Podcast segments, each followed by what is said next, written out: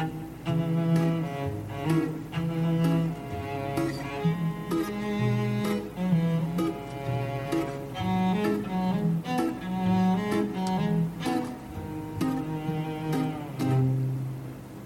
这个世界里寻找着你的梦想，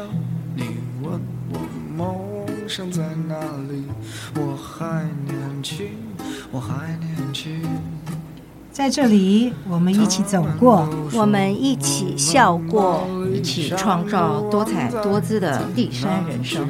时光不老，我们不散。这里是老女孩的 Fun Club。陪您度过一段星光灿烂的时光。大家好，今天来到我们老女孩的 Fun Club，我是老女孩 Dolly。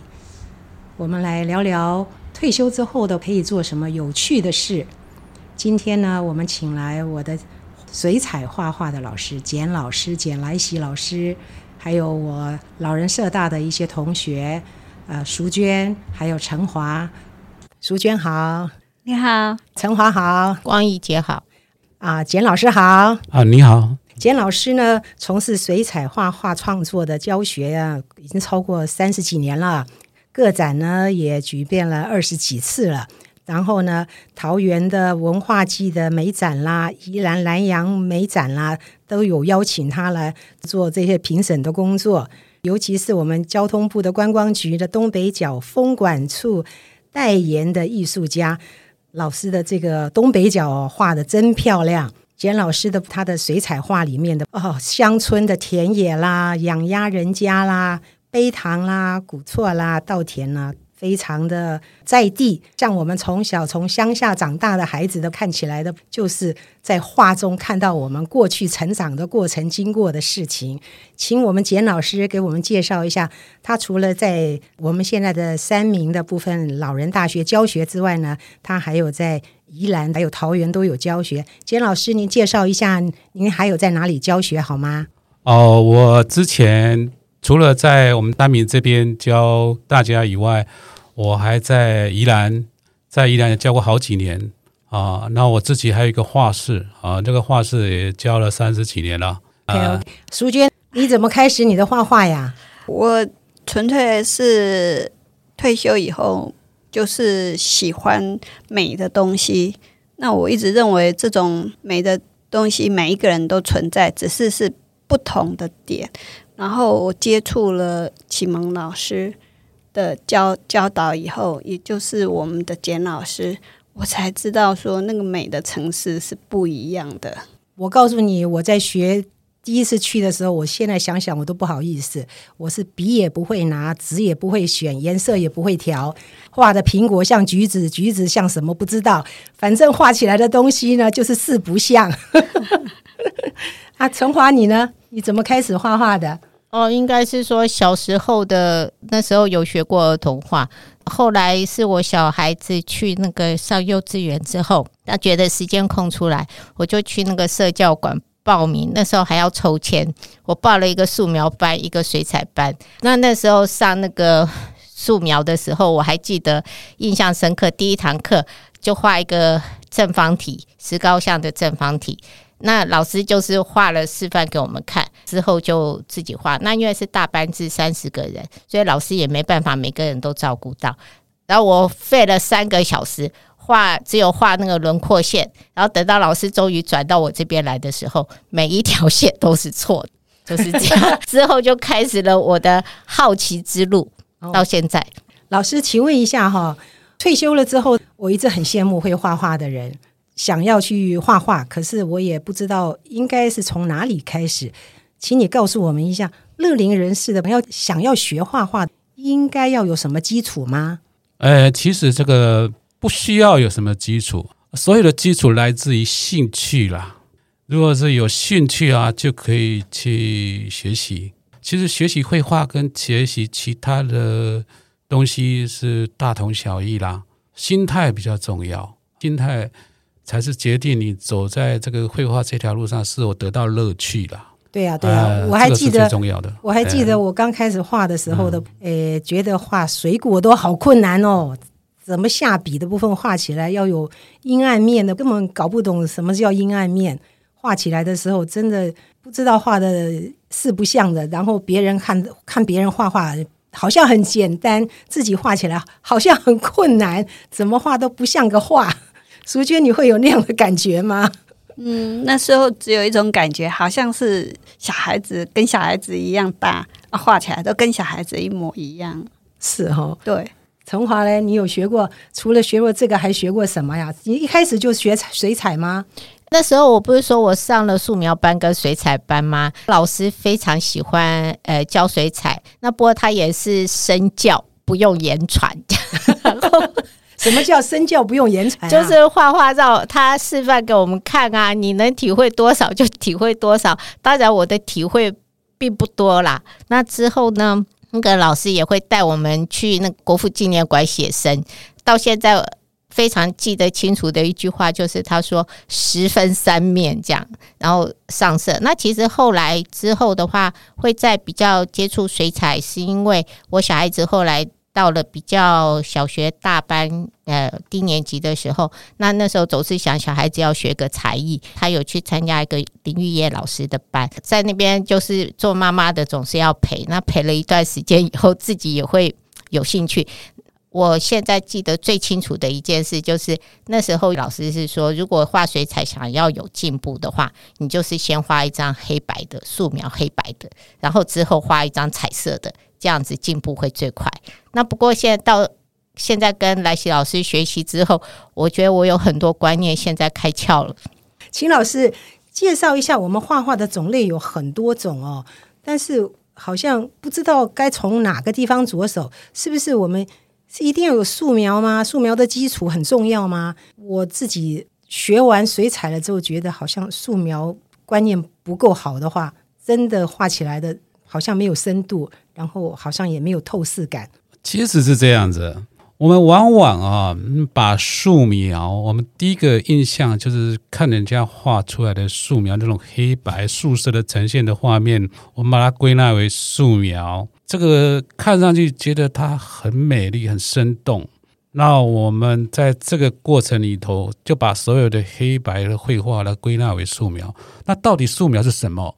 我们到底需不需要素描？是需要技巧还是观念的一个整个观念的一个整个的一个孕育的过程里头，让它成为我们的造型观察的要领和造型的基础啊，这才是素描真正我们现在需要的条件啊。那如果说你今天讲素描，我们不能跟小孩子这样比，就是说我要按部就班的啦，整个什么讲了一大堆的几何图形，我们画水彩。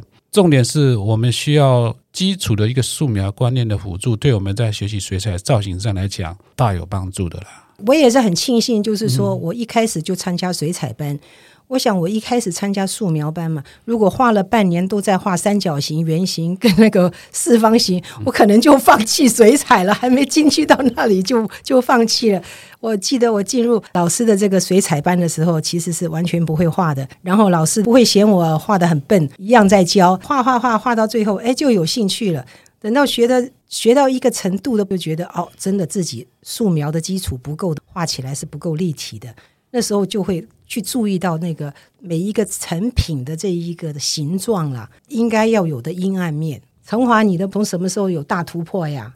大突破应该是说，呃，我以前都一直还笑自己，我常常都是呃画屋必歪，然后画花必败，然后画树必倒，然后起死回生是要靠老师，不是靠我自己。那我自己是一直觉得我对颜色跟光影的表现，我都一直都很喜欢。淑娟，你呢？你什么时候才真正突破了原来画静物的那一种，能够画到觉得像是画画的感觉了？我是感觉说，那时候也一直认为是素描，但是我跟简老师画了以后，我才发觉说，水彩慢慢慢慢，我从画水彩里面去画素描，所以我就没有从素描开始，渐渐。对色彩，我看到了很多的色彩，很开心。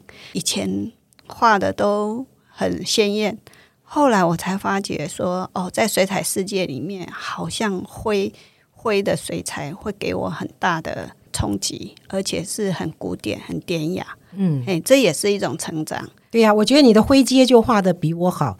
其实很简单，老师最后教的就是原来的原原色放在那边，然后就慢慢加，慢慢慢慢一个一个加，你就会发觉是灰的。那你要的是紫的话，你就是从紫的颜色再去跟那一群一直慢慢点，慢慢点出来，就有一点灰的感觉。老师，我们水彩的部分来讲，好像水很重要，你可以告诉我们一下为什么水很重要吗？哦，对的，因为水彩，水彩，水它不只是画水彩的媒介的东西而已。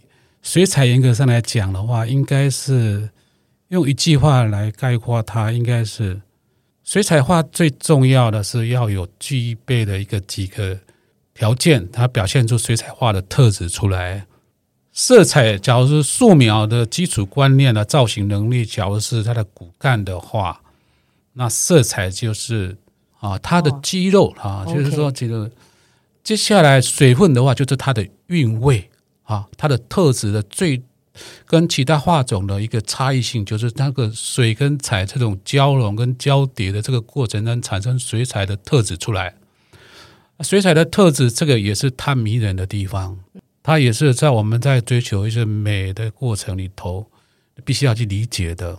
那我们从最简单的水分的控制，它水既然它就有干湿的问题，那跟时间就有关系，跟水的多寡，跟你时间的掌握，就是我曾经不断的告诉你们，就是那个五大要素啊的对它的理解啊，跟你平常在画的时候，我就要注意这个它基本上的一个关系。那我曾经把它简化了，这个五大要用五个字来概括它，就是水、彩、笔、纸啊，最后再加上一个时，时间的时。嗯，水我们把它指的就是水分的控制，彩就是色彩的调配，嗯，笔呢就是笔触的应用。所有的绘画里头，那个笔触它形成它特殊的一个美感的呈现跟表现，是否美？跟它的笔触的形成，是否活泼，是否造型优美，跟那个整个呈现的那个画面的一个活泼度，还有它生动感，跟你的用笔的能力有关系。嗯，是利落，是肯定，它都是涂在上面都是有目的性的了。哦，我们对于画画的每一笔，就像我们写文章一样，它是绘画，也是一种语言的表现。所以，我们对这些都是要去了解的。纸张的理解啊，对纸张的尝试。啊，不是每一种纸，我们颜色把它水彩颜料把它涂上去，它就会呈现那种美感。因为纸质不同，它所显示出来的效果就不一样。就是它纸张为什么要用水彩纸油？为什么会那么贵？为什么那么厚？为什么那么粗糙？大大有它的目的啦。基本上严格上来讲，好的纸张不外乎它就是要厚，厚比较不会变形，它的吸水啊，它的显色的能力比较好，啊，比较好。啊，厚坚就是在结实的程度，嗯，啊，够结实，不要画下来就马上就烂掉，嗯，啊，一冲洗加水马上就糊烂了。粗啊，它的粗糙的粒子啊，它的承载的能力跟显色都会有影响的。白它越白，它显色越好啦。对对对，啊，所以它还是要我们要了解它的特质。嗯，那每种旁白、每种打白，它的显色力都是有差异的。对对对，还有画画，当然我们希望能够把好的东西保存下来嘛。对，所以它的保存了就有影响了。它会不会发霉跟纸张的好坏啊，跟本身制造的一个工序，它所显示出来的材料，它本身的那个本身的制造的材料就有关系。好比说棉的成分是多少啊，嗯、这个都有影响啊，都有影响的啊。还有一个时间，对，接下来就是时间，时间就是它的掌握，就是跟水分的多寡，还有要控制它那个本身的血是晕染的效果、流动的程度。渗化的程度、渗透到纸张的程度，这跟时间都有关系。对啊，老师常常说“将干未干”嗯、哦，这个当时的时候开始学的时候，我实在不能体会什么叫“将干未干”。老师就会叫我们说：“把纸张拿起来看一看，看有没有感觉它这个已经有一点点亮亮干干的感觉了。”对对对，所以其实这些东西都不难理解，但是水彩毕竟在这些所有的绘画的种类里头。它算是技巧性要求比较高的一种，对呀、啊，我一直到现在的时候才、啊、才真正体会的，呃，水彩的失败率最高的绘画作。嗯、对。然后呢，当一个水彩老师是要很有本事的人才可以做水彩老师。这个也，因为失败率超高。这个也不不不一定是这个样子的。严格上讲起来，是水彩这个东西哈，用“玩”这个字来讲的话。人人玩得起，所以每个人都玩得起的，嗯，但是不见得每个都玩得很高兴，跟你的心态面对他的心态有关系。它跟水墨最大的不同是，它是属于比较阳刚的画种了。对呀、啊，又不能改哎、欸，老师，呃，改是可以的，问题是改画就是需要技术的层面，你就是必须要有相当成熟的技术。所以绘画来讲，严格上来讲的话，它跟水墨比起来也是水。但是它最大的不同是，它是属于比较阳刚的，它不是属于比较阴柔。水墨它就是慢慢渗到纸心。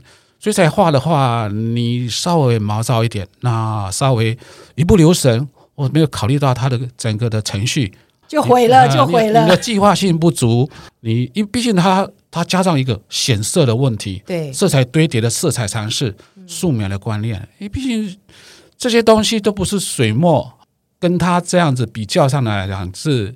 它的本身的这种等值就是不一样的，它这一点难度就增加了。对对对，水墨一墨慢慢在堆叠，跟色彩慢慢堆叠，这个过程是差异蛮大的。对啊，油画也可以一直不断。对对，它可以修改的，人家就是水彩，它最大的困难点就是用四个字来讲了，易学难精。应该是这个是公认，这个很容易学习，因为它方便嘛，它可以立即呈现啊，所以它对。一个画者来讲的话，你很容易被他吸引，但是也容易产生挫折感。失败的这个显现，马上立即显现在你的画面。大部分人都试图去把它去把它改好。哦，我的经验是越改越糟。那水彩这个改啊，改是水彩画里面改，必须要有个观念了，改是否改善。没办法改善，那你是改了就不再是善了。对啊，啊，就越改越离谱，越改越错。对，大概老师说，嗯、你重画一张比较快。啊、然后我们基本上来讲，只要把握这几个原则来讲，循序渐进啊，就是水彩画就是掌握时间，对啊，掌握那个时间点，然后循序渐进，大概大家都可以啊有所收获了，这个问题不大了。啊、是哦，曾曾经有老师是这样说的。水彩要进步哦，起码要画个五六年。如果你一一个礼拜画一张的话，那你自己算一算，你如果这么认真画，还可能缩短时间。如果一个礼拜画一张，可能进步很缓慢。说这样，我也是画到第五年了呢。我觉得我自己有进步，我就很开心了，比我画得更好的很多。每次完成一张画的时候，我还是觉得很开心。我觉得我好像上上的一年画的东西进步很多。越画的部分觉得，哎。好像越来越顺手了。其实，我想大家都从自己在一个初学的过程当中，应该大家都有所领悟了。就是水彩这个东西啊，你只要记住，你会产生困难，但是你只要一直坚持下去的话，你的困难都、你的难度、你的问题都会一一去解决的。但是它不会立竿见影，你一定会随着你绘画的经验的堆垒，你慢慢都会去解决你这身上目前所呈现的问题。它就大概这就是循序渐进的一个这样的一个过程过程了啊，okay, 每个都是这样过来人的。对呀、啊，淑娟你嘞？你觉得你现在画画有进步很多吗？我有感觉进步很多，因为以前是零嘛。我感觉学任何东西哈，真的是要有耐心。我学过非常多的东西。我也很喜欢学，可是有时候会中断。那我一直告诉自己不能中断，只要能够有学习的空间，就自己一定要要进去学，进步自己都看得到。看到自己的画可以看好几天，放在放在我的前面看好几天，然后我先生都会笑我：“你每天早上起来第一件事情就看自己的画。”我说：“对啊，就是很开心啊。”就是就是有进步啊！以前的画跟现在的画，你拿出来比较，对，你会一直笑，你会你会感觉很舒服。那我很喜欢那种诶意境意境之类的画。嗯，那现在我学到老师的一些渲染，很开心。可是四五年来还是会有一点缺陷，就是不会自己去着色，跟着老师画好像比较没有问题，但是要自自己去创还是有空间，所以我还要慢慢的学。现在的部分，我们最大的瓶颈就是在一张图画的给你的，怎么样去选择你要的颜色？像老师的黑白的图，它可以画成彩色，很美丽的，但是呢，我们就不行了，想象出来的颜色是差太远了。陈华，你会有那种感觉吗？我是觉得，因为有时候我喜欢看一些画画的书，我现在慢慢就是有了解到，其实像来写老师一直强调颜色，我们选什么颜色来画不重要。那现在我才了解说，其实颜色就是一个关系学啦，就互相的关系，所以不见得颜色要学到跟老师一样，可是。彼此之间的关系要对，那可以表现出那个空间感。那我是觉得，我跟来写老师还有学到的一个，就是画画就是尽量起手无悔。我以前都喜欢涂过来涂过去，所以就像老师说的，就就是越画越脏。偶尔不脏的话呢，可能就是像以前念初中的时候，物理化学很烂，老师有一次小考就在。黑板上出题目，然后就叫同学上去，我就不幸被抽中，那上去就解题呀、啊，就解解解解完了，答案竟然是正确的，我也不知道 为什么会做对，那所以后来就觉得说，像画画以前就改，那可能偶尔有画的比较好，是不改，可能是改刚好改对或者没改到的比较好看的，那现在我就会知道说，尽量起手无回，那如果说。呃，要去改画的话，以前是起死回生靠老师，现在就是慢慢学着看能不能自己去修改，小针美容一下，大针美容是还不敢了，就是这样。现在因为呃疫情的不关系，我们也都很少出去写生，然后大部分在在教室里面画画。但是呢，有时候看图片的时候的，真的如果老师不画的话，我们自己画那个图画。我们很难做取舍，哪个部分要画，哪个部分不画。有的时候的简单的我们就画进去了，难的自动给它舍掉了。老师，我们是这样选择是对的吗？呃，其实这个不是对错的问题哦，美感的呈现哦，所以我觉得有一些东西是我们的观念啊，比较重要的观念没有培养起来，所以我们画画。这种初学的那个过程里，依赖性是存在的，这个是很正常的。嗯，每个都是从抄袭的过程走到不抄袭，走到创作的这个过程，每个都是这样来的。所以严格上讲起来是这个样子。我们的思考逻辑的思考方式都是刚开始都是属于比较被动式的啊，老师教我们怎么做，我们就怎么做，这个是很正常的。因为当我们还不知道怎么做的过程当中，我们就看别人怎么做，我们跟着做。所以，我们中国话里头以前就国画六法就讲过一句话，就是临摹也是一个学习的方式。对，它是一个初级的对开始，但是不是我们一直都在临摹？就是我就像我们小时候穿衣服，我们不会天生就会穿衣服的，是我们的父母亲、我们的长辈帮我们穿衣服的。不要忘了，我们现在之所以会穿衣服，是慢慢被训练、被教导出来的。是，是，其实这个跟学绘画、跟学其他的东西是大同小异的。刚开始的抄袭，这个是有它的必要性啦。嗯哼哼。但是它绝对不是最后的绝对性的东西啊，所以这一点我们要了解。但是这个是可以随着时间的演进，我们人的独立思考也是从开始从被动到主动的。但是就是这个观念，就要看一个老师如何去引导你。那我们记得，长期的，就是有依靠的过程，到没有依靠的过程里头是怎么演变过来的？需要时间，是需要时间的。对，就像人的学走路，对，你不断的练习。所以我时常讲一句话：你多做几遍就会了。老师就要提醒我们，记得哦，你是在画画哦，对对，不是在照照片哦。对对对对。所以每次我在示范，我都会开这种密先跟他讲，照片只是一个题材，对对，它不是要让你一到了葫芦一样画葫芦之照抄的。对对，你要开始要熏陶自己，自我熏陶自己美感的秩序。美感从何来？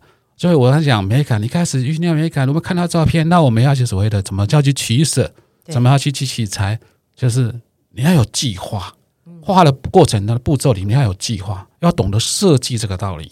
那我们从这个照片的题材里面，我们就加以这样的一个加以赋予自己他我们的独立思考的能力，就没给赋予在画面上面，它就会产生你要的东西出来，最后才会获得你最后的结果才是不是值得被欣赏嘛？那我们要这样看待它啊，这个是我们在画画的人应该要从一开始就要开宗明义，我们脑筋里面就要有这样酝酿的这样的想法。当然，慢慢的一开始我当然力不从心啊，就是眼高手低嘛，我们做不到。对，但是这个不用急，我们要这样的提醒自己。啊，就像小孩子在学走路一样，最后母亲还是要让他走啊。然后母亲的引导就很重要了。鸟不是天生就会飞的，它还是被教的。对，呃，就是老鹰，它不是天生就会些啊，就就是追狩猎了啊，这不是这个样子，它还是被教导的。所有的天生万物都是这样来的。还有一个东西就是说，呃，我们在学习水彩的部分来讲，有的时候就是我们都是用笔一块一块小块的去描绘。但是老师都教我们是要用大色块、大色块，可是刚开始学真是不懂什么叫大色块的部分的方式来画画。这个是为什么需要用大色块方便表现呢？我都习惯刚开始都是小小的按照一块一块一块去做做的，可是看看起来的部分就非常的呆板。嗯，其实这个就牵涉到一个色彩学，我们的视觉艺术里面的一个重要的观念了，一个关系。当一个物体在很远的地方的话，你眼睛看过去，你第一个是想到什么东西？它第一个你看不到形啊，第一个你会想到模糊的模糊的东西。对啊，那模糊的东西，你想象的空间会想到说，那个关系里头它是什么样的色彩呈现在那边？那一块的形态，它不是你想象中那么具体的。所以，我们把大社会、大自然里面，我们所谓的绘画里的造型的艺术、色彩造型艺术里面，我们把它归纳为一个色彩的概念，这样子来呈现。哦啊，所以它色彩是要有冷暖啊。那我们的宇宙万物，它我们会归纳它的阴阳，然后我们色彩就有冷暖，我们这样去看待啊。这样加上我们的绘画语言的表达。啊，它呈现的绘画的美感，这个是我们赋予它的一个画面的生命嘛。啊，所以我们一开始就要有这样一个概念在。那我们当然一般通俗学画就是怎么样把它描得很像了。对呀、啊，这个就是比较通俗的概念。但是一个美术的学习来讲，这个不完全说它是对或是不对的，那是个过程，那是个过程。那每个老师有他的一个论点，有他的教法啊。最主要是你能够从这个过程里头能够获得你要的东西，或者你会进步，你获得的东西是不是受到一个自我的肯定，或者被外人所肯定？这个就是你啊，你的这些东西你在学习的过程所获得的价值嘛，这个样子的。淑娟，谈一谈你自从画画了之后，有改变你的生活吗？有啊，因为我。有画画以后不会空虚，没事的时候或是无聊的时候就拿起来画一画。大部分的时间是老师会有功课，或老师会有一些他原来的画，然后你就会有那个冲劲，想要去模拟。所以有时候你就会拿老师的画一直出来画，你还要照顾家庭，有时候有时有时候甚至于。跟我先生就说：“啊，我们今天吃外面，我还没画完，那种冲劲就是很大，也都是因为慢慢学来的，那个感受真的心灵很舒服。尤其我很喜欢大自然，看到的那个大自然在我的眼前，我把它画出来，我真的自己对自己好感动，对，真的对对对真的这个是最重要的。从华呢，对你呢有什么改变啊？学画之后，呃，应该说，呃，出去有时候。”就会带一个本子、一支笔啊。那如果说坐捷运比较长，坐火车比较长，或者去看门诊的时间比较长，我就很忙，因为可以忙着这样子画画，画一下人物姿态，画一下人头，画完了之后就可以叫我先生做一起去。就可以玩一下猜猜乐，这个画的是谁？哪个是谁？所以我觉得日子不会很无聊。你很认真呢？对啊，我还会叫我先生说：“你看看我今天这里画的是什么？”然后我先生本来也不懂，后来他竟然也会欣赏我的画。他说：“啊，我知道你这个就是画什么画什么。”我说：“哎呀，我也进步，他也进步，我感觉这样子的互动很开心。”真的，我看我老公是不太喜欢我画画的，因为每次我画画的时候，我都跟他讲说：“可以请你不要理我两个钟头吗？让我自己做我想做的事，可以吗？” 可是我老公都会很安静让我画，然后画完了以后，他就看到画，他就说：“嗯，你今天画的不好。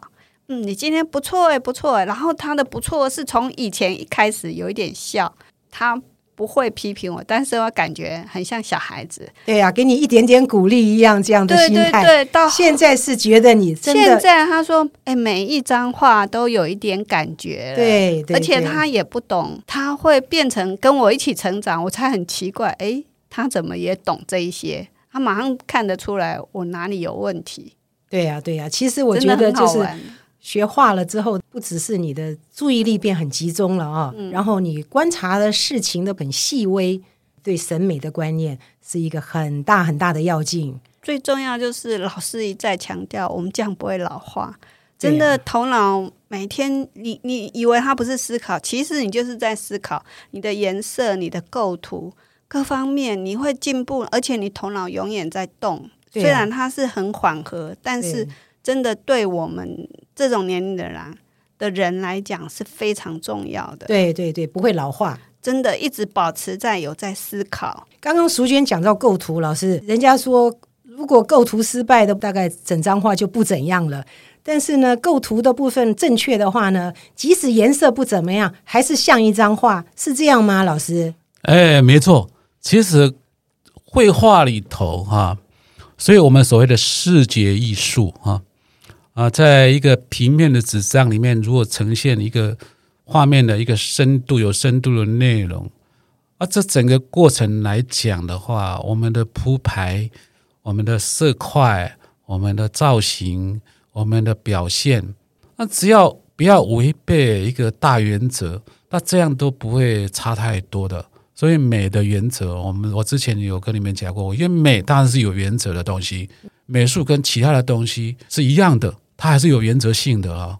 什么叫美，而不是乱乱涂鸦就叫美了？涂鸦，每个人对他的涂鸦的过程中，你要呈现美的东西，他还要赋予它一些美的生命在这里头。老师，你说你一年都画四百多张，我实在非常的敬佩，你怎么有这么多时间来画画？你老婆不会嫌你花太多时间在画画吗？嗯，其实是这样子的，这个不是画几张了哦，就是我们都会把画画的时候，我们画了多少量，因为喜欢画画嘛，它重点不在于你在画多少张画，而是你每一张画在画的过程当中，也就是绘画，你到后来你就会觉得说，它是一种追求的一个过程，所以你要想把东西画好，你只要稍加练习，你就会了。你稍加练习，不是说我画一下下，我马上要立竿见影。绘画这个工作，就是像我们有一个年纪的人，像我们乐龄班的这些，那我们有个年纪，我们跟年轻的小伙子比起来，有一点点，我们跟他们比较是有差异性的。这个差异性，所以就在哪里？我们手眼的协调性。我们这一点，就像为什么一些学小提琴、学什么一些音乐的，为什么小时候学跟长大学是不一样的？其实它就是在一个协调性的问题，我们绘画也有是有协调性，但是有些东西是我们用量、用时间啊多加练习，它就可以弥补的这样一个哦不足的地方了。那就是我们多做就会了，多画。持续力很重要，对，持续力很重要啊，这个对我们是有帮助的。我想有有这五年多来，我有有一点是可以证明，所以我说的没错。我曾经跟你们讲过，说保证你们都会进步。还有呢，你们进步，在我感觉最欣慰的时候，哎，因为大家年纪也大，有八十几岁了。你看，过几年就九十岁了。对啊，对啊，那八十几岁，你看他。全身上下有一个地方，你会发现他他什么？他越画越好。对，他脑袋呢，那没有退化好。对对对对。照理讲的话，在一个上了这个年纪，多多少少某些地方他会退化了。对对，我们我们班上有个林大哥，他在八十几岁了，他都没有退化。对对你看看，每每天来上课，他都是第一个来的，真的很厉害。对对对，对呀，没有退化。对呀，所以这个不是年龄的问题，不是年龄的问题啊。所以我也曾经跟你们讲过，所以绘画。对个乐龄组有什么帮助？第一个，你今天假如说你喜欢爬山，你喜欢爬山，你的六十岁、七十岁、八十岁在爬山，我跟你讲，你的家人会越来越担心你的，脚力会越来越差了。他怕你发生意外，你就是爬山，或许你觉得很快乐，但是他们担心死了。对啊，他们会担心呢。但是你画画没有这个问题啊，没错。啊，画画就是他可以什么呀？我可以群聚，我可以跟朋友互朋引伴，我同好相处。我也可以自己独立的在家里画个一整天，对，啊，我们就可以有这样的一个心态去面对啊，就是有这样的嗜好是好非常好的。就是对我来讲，就是一种享受。对对，一边画画，然后一边听音乐。对，然后这样画起来，这样好享受啊！对啊，然后两三个钟头的快乐时光。陈华，你会吗？你画画会放音乐吗？有时候会放啊，有时候放那个年轻时候的老歌。有有点回忆当年这样。哦，对呀、啊，这样也很、啊、感觉自己又变年轻，没错没错，真的回到那个时候想要做的事情，现在来实现，对。对对，一点都没有老化的感觉。对对对，其实画画就让你觉得心态很年轻，嗯、然后每次画完了，你就会觉得好开心哦，又完成了一个作品，这个是真的很棒的礼物，金钱都没办法去衡量的东西，那个是让我们。打从内心的那种很安乐的那种感觉有没有？很平静，心情很平静，对，很快乐。所以不管你年纪多大，都可以做画画的事。所以这个是很棒的。有我感觉画好画坏都不是不是很对我们的年龄来讲不是很重要。对，对，对，重要的是你的心灵有有感觉是平静的，有感动的，对，对是吧？那我怎么觉得画画过程当中，我觉得我很兴奋、很激动又很紧张，然后看老师示范的时候也很兴奋、很激动、很紧张。这是因为老师画的很好，你看到会激动。不是他很紧张的，是说他说：“哎呀，光仪都画完了，我还画了三分之二而已。”我自己画的时候也是这样。我是画开始画的，赶快按照次序的。我就是记住老师的话，画坏的这一个地方不要管它，继续画，继续画，不要停。你就是按部就班把它完成。反正一张画的按部就班把它完成了之后的，你原来那个瑕疵已经不是那么重要了。对，画画有时候哈，我们往往就是有一次我们在初学过程里头，有一次画水彩，它跟其他画种最大的差异就是。他你没有相当的经验去随便的任意去改的话，他往往就是会把它改糟了。其实你原来没有那么糟，你越改越糟，是因为我们的经验不足。你处理的画面来讲的话，因为难免有一些小瑕疵，我们都常讲瑕不掩瑜嘛，那个小瑕疵不不要太在意。绘画你只要克服一个。最大的问题就是，我们不要在绘画的过程产生很大的情绪波动哦，就是哇、哦，我这个失败了，我怎么办？怎么办？怎么办？把自己弄慌乱了手脚了。这往往在这个时候，你忘了只有几个要诀，你没有掌握到，你就要掌握到时间，掌握到其他的色彩，你心情受到这么大的一个影响，往往在这一点弄糟了，就把自己的心情弄拧在那个缺点上，你会辨识你的缺点。但是呢，你那时候还没办法去处理这个小瑕疵，那个时候你做过头了，做过头了，当然是画就是改坏了，改糟了。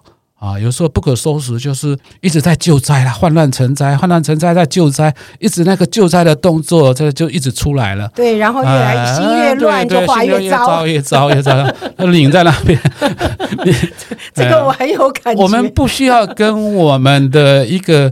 绘画的行为里头，跟在那边，跟那边处在那边，跟他产生很大的一个冲击跟矛盾，我们大可不必。啊，把这些看淡了以后，我有些事情是我们做完了再去看待它，再去检讨它。因为做完的时候你不满意，你把它留作记录也都可以啊，这个没问题的。这个对你都是都是有一个经验值在那边。你最下次再画，我、这里有缺点，那我下次再哎，哦，这个我是太湿了，我这个太干了，而且太淡了。我们到时候去斟酌怎么样去处理绘画的处理。其实它不难，最主要是难在你怎么去辨识。就是我这个缺点是那么大的缺点吗？我当下在出手的时候，我们只要考虑到这个程序问题，我们大概的问题就不大了。在初学过程，大部分很多人他不是画的很糟，而是把它改糟了比较多。没错，没错。刚开始学画的时候是这样。对对，那这个都是过程啦。对，随着你的经验的堆叠，你画面越来越清新，那时候就是进步，因为就是你的经验的堆叠嘛。往往这个是画画，就是有一点地方就是啊没办法取代，就是要自己去完成它。嗯、别人即使给你改的很漂亮，还是别人动笔的。对对对，呃、对呀、啊，哎，这个是骗不了人的。这个对呀、啊，所以自己画出来的那种成就感是很高的。是，当你可以解决你的问题的时候，那种获得的那种心里面那种欣慰、那种欣喜的感觉，那是这种幸福感嘞。对对对，真的。老师，我们像在画画的部分呢，我自己很喜欢老师的那种田野的风光啦，或者是这种远近的那种山水的感觉啦。我的透视观念呢，一直是很差的，对我也是。所以怎么一点透视、两点透视，我都画的差不多没透视一样。其实绘画，我们讲到透视这个东西，哈，绘画里头，你说要不要存在的透视，这个未必是这个样子。绘画里头美感透视啦、啊，这光影的呈现啊，色彩造型能力的表现呢，这个我们讲到透视这种东西，有没有让它没有透视呈现平面有美感的东西？是有的。哦，是有的。它透视只是我们表现啊绘画形式的一种一种而已。像我们很多立体派的绘画，严格上讲起来，会要透视不可吗？这个倒未必。所以，我们其实写实绘画有一些透视的条件、透视的观念，那对我们。画质的表现，我们内容深度的呈现，当然这个就是比较好的而已。是感觉是是有一种深度的感觉。对对对，因为绘画严格上讲起来，美是共通的语言，古今中外皆然。你画的好，这个字眼，绘画里面不是对错的问题，美这个东西只有好坏，不是对错的问题。我们往往把它这个东西，我们把它颠倒过来看。我们都会很多画者，很多画画的人都比较本位主义，认为说我的形态是最美的，我的形态是最好的。嗯，有时候完美主义是过度的自我的一个标榜啦。对，其实大可主观嘛，嗯、啊，所以就是大可不必。美没有没有绝对的标准化。所以我刚刚讲美有原则性啊，它不是标准化的东西。是是是，哎，我们只要理解这一点的话，那未尝不可。我要如何画就怎么画嘞，那就是有些条件啦。是是，你呈现你要怎么画都可以。对，美不美嘞？不是自己认为美就好了。每一个人都是主观的眼光看待你的绘画，没错。但是很多旁边的主观加起来就是一种客观的准则了哦。是，不要忘了，画画跟唱歌一样。它都是给人欣赏的，歌声好不好，不是你自己认为歌声好不好就好啦，对不对？所以，假如很多人说你哇，你唱的很棒。当然啦，你就是无可否认了，你就是唱的真的不错，真的不错啊，对不对？对对对，哎，然后你只要抱着这种想法、这种观念，就是对的啦，就没有错了啦，还是不会太离谱的。不要给自己太多的压力。对对对，不要给自己太多的压力，那这个就让你造成患得患失嘛，哎，没有帮助啊。最重要是乐在其中。对对，乐在其中。那我们都认为说，别人对我们的赞美，无论你今生今世画得多好，变成什么样一个名家啊，这都有可能。但是呢，我们要抱持这些想法，我们都要细心去接受别人的批评，别人对我们的批评的好或不好，或是肯定，那我们都是细心去接受它。这个也是个人该有的雅量啦。那对自己来讲的话，也是一种。啊，自我检视的能力的提升啊，这个对自己来讲都是有建设性的，这绝对是好事啊。对对对，啊、最重要的，嗯、我们都已经到了乐龄这个年龄了。对，我们重要的部分是如何让我们不要那么快的老化。对对对，乐在其中，乐在其中，享受生活，享受生活，享受画画。今天谈的这个画画到这里告一个段落了。我们退休后的生活，就像你自己手拿一支水彩笔一样。你要怎么样挥洒你的退休生活？如何充实它？多彩多姿，怎么挥洒，就看你怎么做。但是千万不要留白。我们要活到老，学到老，那才是真正的人生。谢谢了简老师，谢谢淑娟，谢谢陈华，还有谢谢听众们。我们下次见，拜拜拜拜，谢谢大家，谢谢老师。